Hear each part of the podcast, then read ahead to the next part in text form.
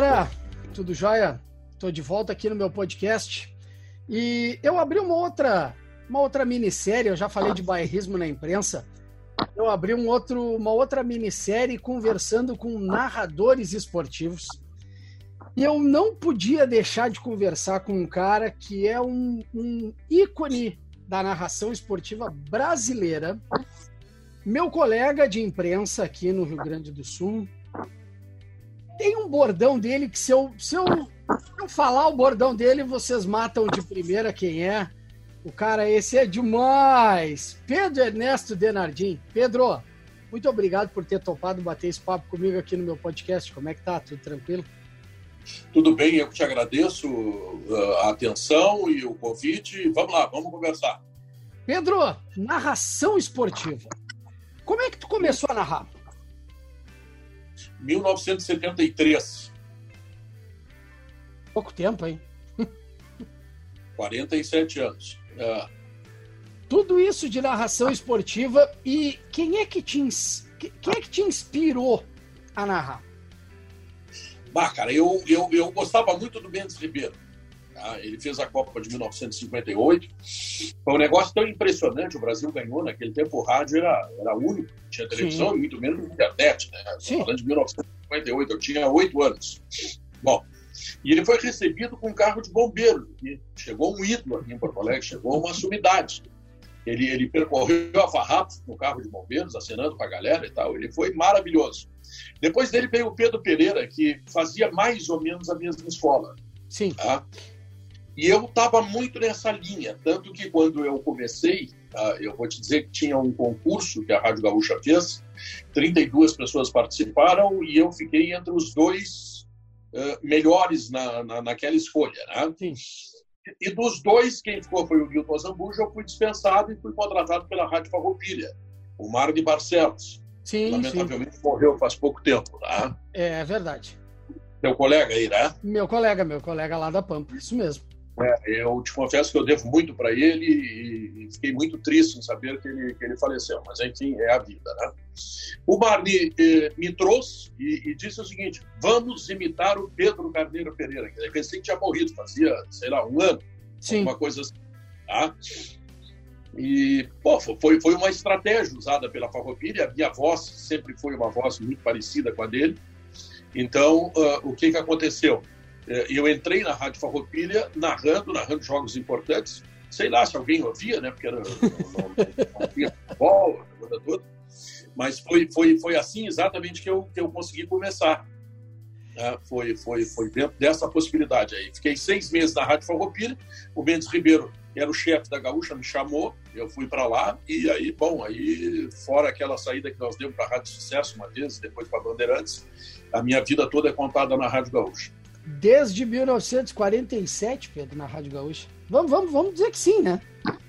Não, não, nem tanto, nem tanto. Desde 1973. É, 73. 47 anos. 47 anos, isso, eu fiz confusão. 73.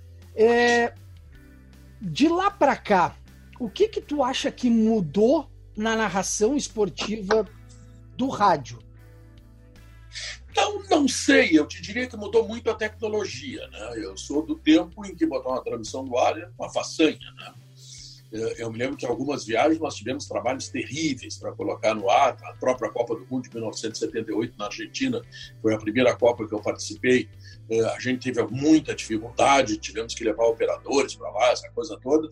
E nesse momento, o, o que tu tem é o seguinte: se tu tiver um telefone celular, tu, tu, tu bota dentro de um aplicativo que te dá o som local e tu tá falando, tá transmitindo e tá tudo certo. Né? Quer dizer, basta ter internet. Tá?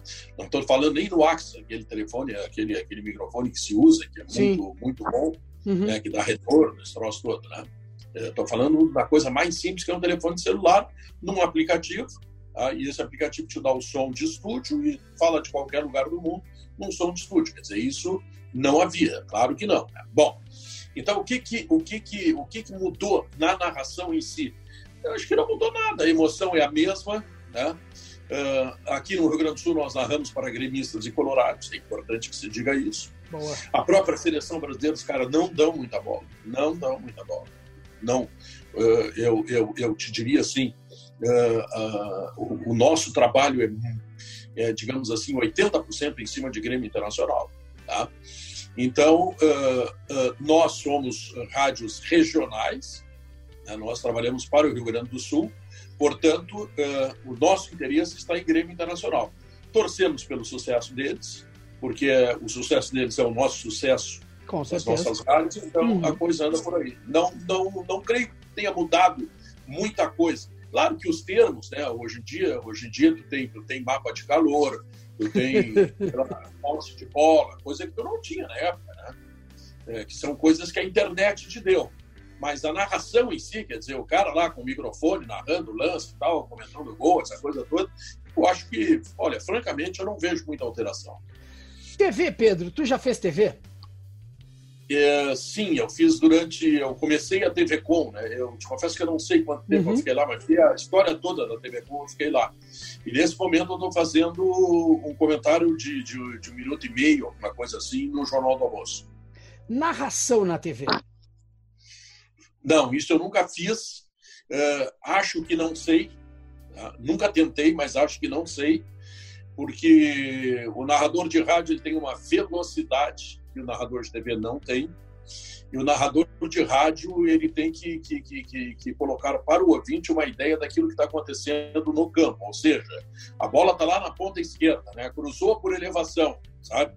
Isso na televisão é um absurdo. O cara está vendo, está na ponta esquerda e que cruzou por elevação. Claro. Tá entendendo? Então, eu, eu te confesso que eu nunca tentei e, e, acho que seria um fracasso. Eu não acho que teria sucesso.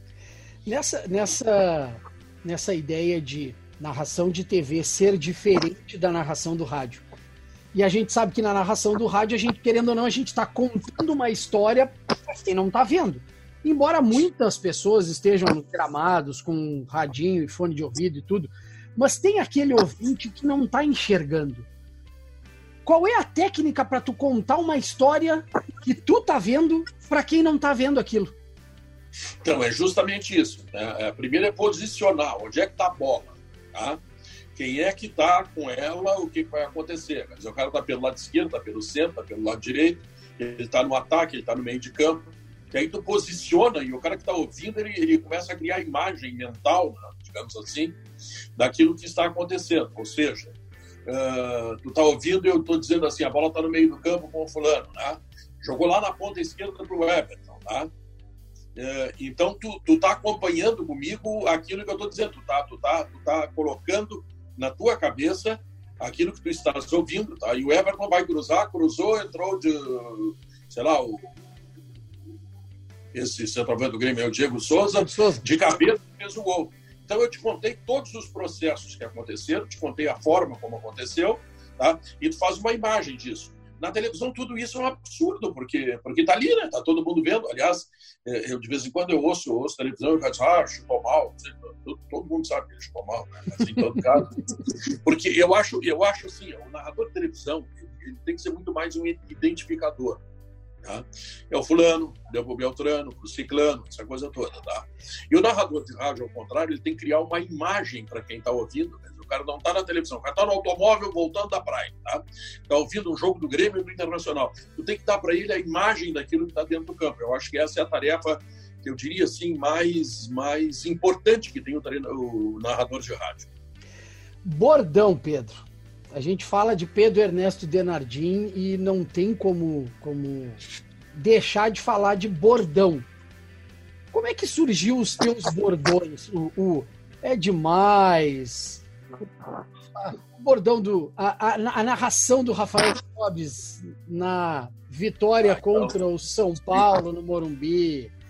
Como é que surge essa tua leitura de gol? Bom, vamos fazer o seguinte, bordão, eu só tenho vamos um demais. Tá? Quando é que ele apareceu, tá?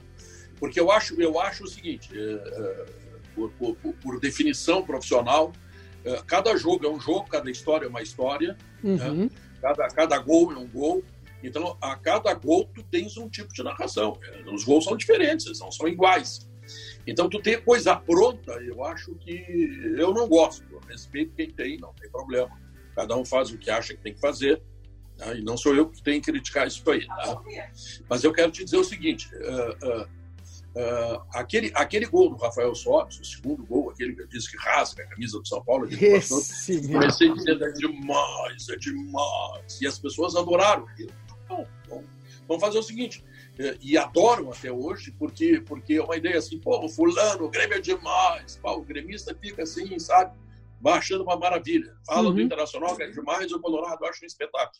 Então, elogiar sempre é legal, né? Na nossa profissão, no nosso, no nosso trabalho, no futebol. Quanto mais tu puder elogiar, claro que tu não vai elogiar coisa ruim, né? mas quanto mais as coisas boas acontecerem, tu conseguir colocar aquilo para fora e dizer que nós estamos diante de uma coisa muito maravilhosa, é muito bom porque isso valoriza o trabalho da gente e aquele, e aquele produto que nós temos, que é o futebol. E aquela narração do rasga a camisa do São Paulo. É muito horror. é. o, o, o, pessoal se ofendeu lá, né, lá no São Paulo. Né? E, e, eu depois, depois daquilo, porque as pessoas se ofenderam, eu não vou repetir esse tipo de coisa. Né? Mas eu te diria o seguinte: eu, eu não estava menosprezando São Paulo, pelo contrário, São Paulo é tricampeão mundial, São Paulo é um baita clube, é, quase sempre tem um time espetacular. Então eu tenho pelo São Paulo o maior respeito, como eu tenho por todos os grandes clubes brasileiros. Não é isso. Uhum. Eu estava dizendo que o Internacional estava enfrentando um time que era campeão do mundo, um time de grande categoria, no seu estádio, com 70 mil pessoas dentro do Morumbi, e estava tava, tava, tava esmirilhando São Paulo, estava ganhando com categoria. E tu cita isso. E tu cita é. isso no lance, né? E tu cita isso no lance que, os, que o Inter estava vencendo o campeão do mundo campeão do mundo, está sendo estraçalhado, sei lá o que eu disse lá por baixo que eu falei na hora. Agora, essas coisas surgem no momento, né? Como eu te disse, cada gol é um gol, cada jogo é um jogo, então não, não tem como, como sair de casa e vou dizer isso. Não.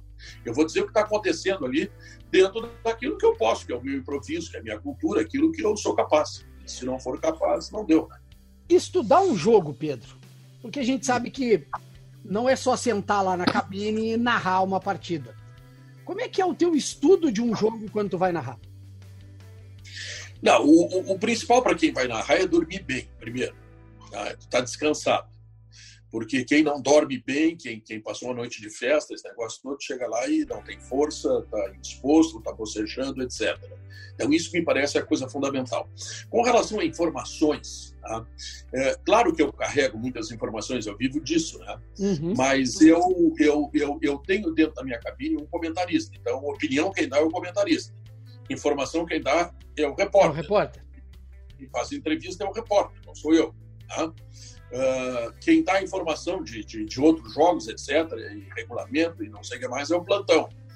Porque se tu começar a te meter na deles, tu tira a função do cara, tá entendendo? Tu desrespeita aquele cara que tá ali do teu lado, ou que tá no estúdio, ou que tá lá embaixo na goleira, lá. Enfim, uh, eu procuro narrar o jogo. Tá? E quando, porra, tem que dar um depoimento, chama o repórter. Cá, alguém que tu viu aí, tá? Comentarista, pô, 30 do primeiro tempo, o que, que tu tá achando? Aí o cara diz o que, que ele tá achando. Não sou eu que digo, se eu disser isso, se eu, se, eu, se eu me meter na função deles, eu de alguma forma tiro o brilho deles, o que eu acho que é injusto.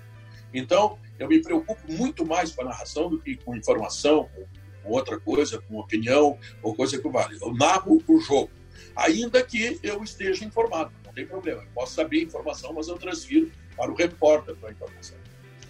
Alguma curiosidade, tipo, algum repórter já te deixou na mão algum comentarista já te deixou na mão. Não precisamos citar nome de ninguém. Mas tu já hum. foi pendurado na narração e tendo que tocar o barco sozinho porque não conseguia contato com o repórter, porque o comentarista passou mal. Ah, isso acontece. Mas eu vou te dar uma, assim, eu fiz, o, eu fiz algumas excursões do Grêmio do Inter pela Europa e eu ia sozinho. E aí até a gente brincou que eu era o Narrecom Platec.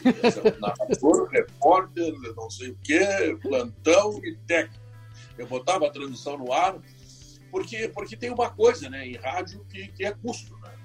Claro. Então, quando, uh, no tempo que Grêmio Internacional excursionavam, né, agora não, não, tem mais isso, porque agora todo, todo, todo modelo está aqui em Copa do Brasil, Campeonato Brasileiro, Gauchão, etc. Né? Mas quando eles excursionavam para ganhar uma grana, tá, eu ia sozinho para a delegação. Eu ia sozinho, botava no ar e ficava falando a tarde inteira sem parar. Agora, é duro, não é fácil.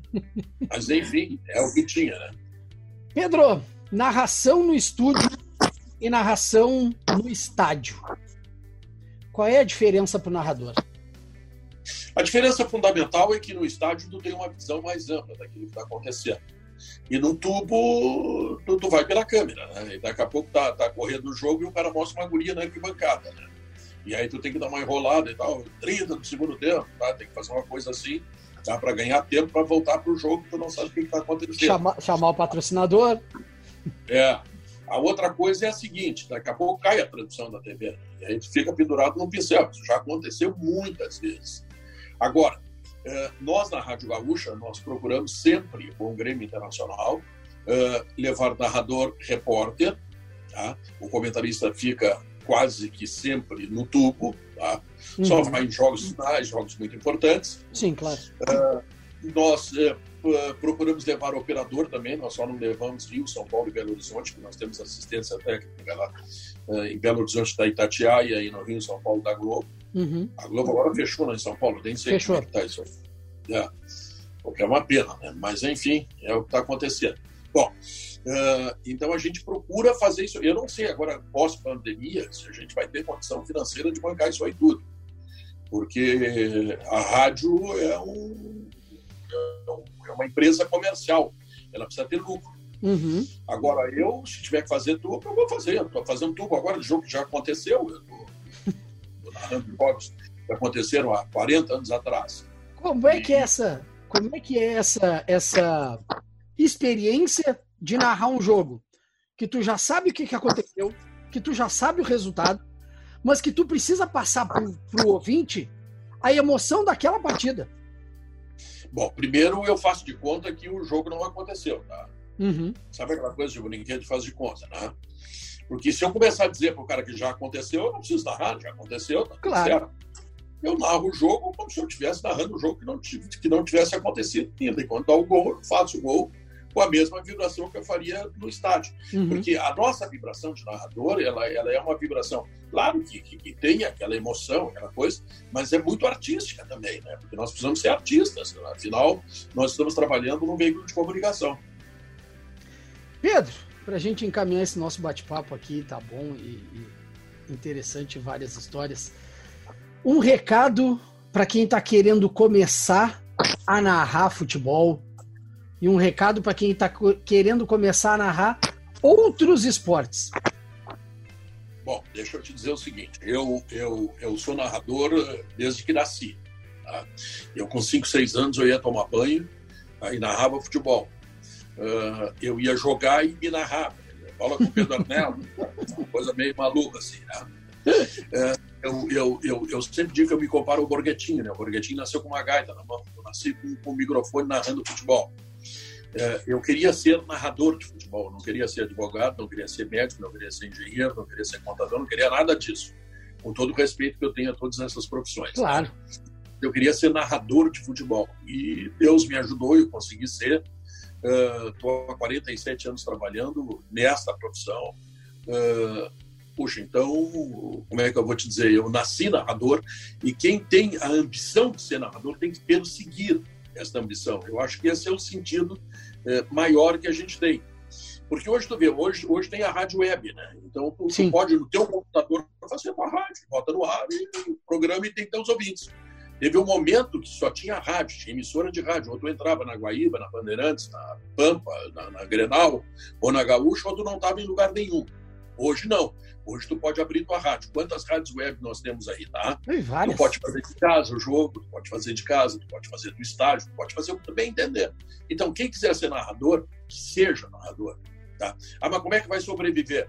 Bom, se, se ele conseguir, tem, tem, que conseguir, tem que conseguir ouvintes, seguidores e tudo, né? Se tiver isso aí, o cara está resolvido, ele vai vender patrocínio, porque o mundo vai para dentro do computador, né? cada vez mais. Tá? E eu que já sou velhinho, até tenho alguma dificuldade para mexer nisso, mas em todo caso, né? eu me esforço, tento, quando não posso, peço para meu filho me ajudar, e ele diz assim, como tu é burro, né? Eu digo, é, sou burro, tá? Mas é que eu tô, eu tô numa outra geração, tô num outro momento, tá? é diferente. Mas eu acho o seguinte, a gente tem que perseguir o que a gente quer, tem um sonho. Sabe o guri aquele que quer ser jogador de futebol? Ele, claro, todo guri aos 7, 8 anos quer ser jogador de futebol. Eu digo claro. aquele que está com 12, 13, tá? que tem bola no corpo, quer ser jogador, ele tem que perseguir isso, ele tem que perseguir. Eu tenho um exemplo de um cara, o Wilson Cavalo, não sei se tu já viu falar dele, que jogou no Grêmio. Sim. O Wilson Cavalo, Wilson Cavalo morava lá na Glória comigo, eu sou natural de Porto Alegre. Uhum. Tá? Eu vi os cavalos não jogava nada, mas ele dizia para mim: eu vou jogar no Grêmio, eu vou jogar no Grêmio. Ele fez teste uma vez, rodou, fez teste outra vez. Ele fez seis testes no Grêmio. No sexto, ele foi aprovado. Alguém lá viu nele alguma qualidade, tinha muita força física, etc, etc, etc. E ele foi jogador do Grêmio. E ele, tecnicamente, era desprezível. Ele era forte, corredor, subia bem de cabeça e tal, mas era ruim de bola. E foi jogador do Grêmio. Vou te dar um outro exemplo. O Baidec, o Baidec veio lá de Barão do Cotegipe, era um grosso jogando futebol, mas um grosso. Baidec acabou na seleção brasileira, para te ter uma ideia. Tamanha determinação dele, porque ele botou na cabeça que ele ia ser jogador de futebol. Então, o que é ser narrador de futebol hoje, com tudo que tu pode fazer, com rádio web que tu pode montar na tua casa, né? principalmente essa gurizada aí que sabe mexer nesse negócio aí com muita exatidão, que faça, que persiga e que chegue lá pode fazer um outro curso, daqui a pouco, sei lá, não, não consegue subsistência, eh, sei lá como é que vai ser esse próximo da web aí. Só Deus sabe o que vai acontecer, né? É, uma coisa é a rádio, que, a gente trabalha aqui, que tem um processo comercial, etc. Na web eu não sei como é que vai funcionar. Se bem que nós temos alguns exemplos, o Jairo Cuba, por exemplo, na rádio dele, lá, Sim. eles vão a tudo que é lugar. Vão a é lugar. Eles vendem, fuscam, próximo, e a coisa está acontecendo. Como é o nome da rádio dele? É... Na Galera? Galera, é, Galera. Então, tu vê, o Jairo Cuba está fazendo acontecer. Então, por que, que outros não podem fazer acontecer? Tem que ter a, a, a, a ideia de ser, eu quero ser narrador de futebol, botar na cabeça, eu vou lá. E ter algum apuro comercial, ou seja, ir buscar no mercado as condições financeiras para te acompanhar, para te viajar. E se tu não quiser viajar, quiser fazer mais barato, faz em casa, faz o tubo, que as rádios grandes fazem. Vai em Rio São Paulo, hoje todas essas rádios estão fazendo tubo, então faz também. Né? Pedro, muito obrigado pelo teu pela tua disponibilidade de ah. ter esse papo comigo aqui. Te agradeço e cada vez mais sucesso ainda na tua carreira. Tá bom, muito obrigado. Eu te agradeço a lembrança, foi muito bom falar contigo. Sempre que precisar, Belinha aqui das horas. Tamo junto. Valeu, Pedrão. Obrigado. Valeu.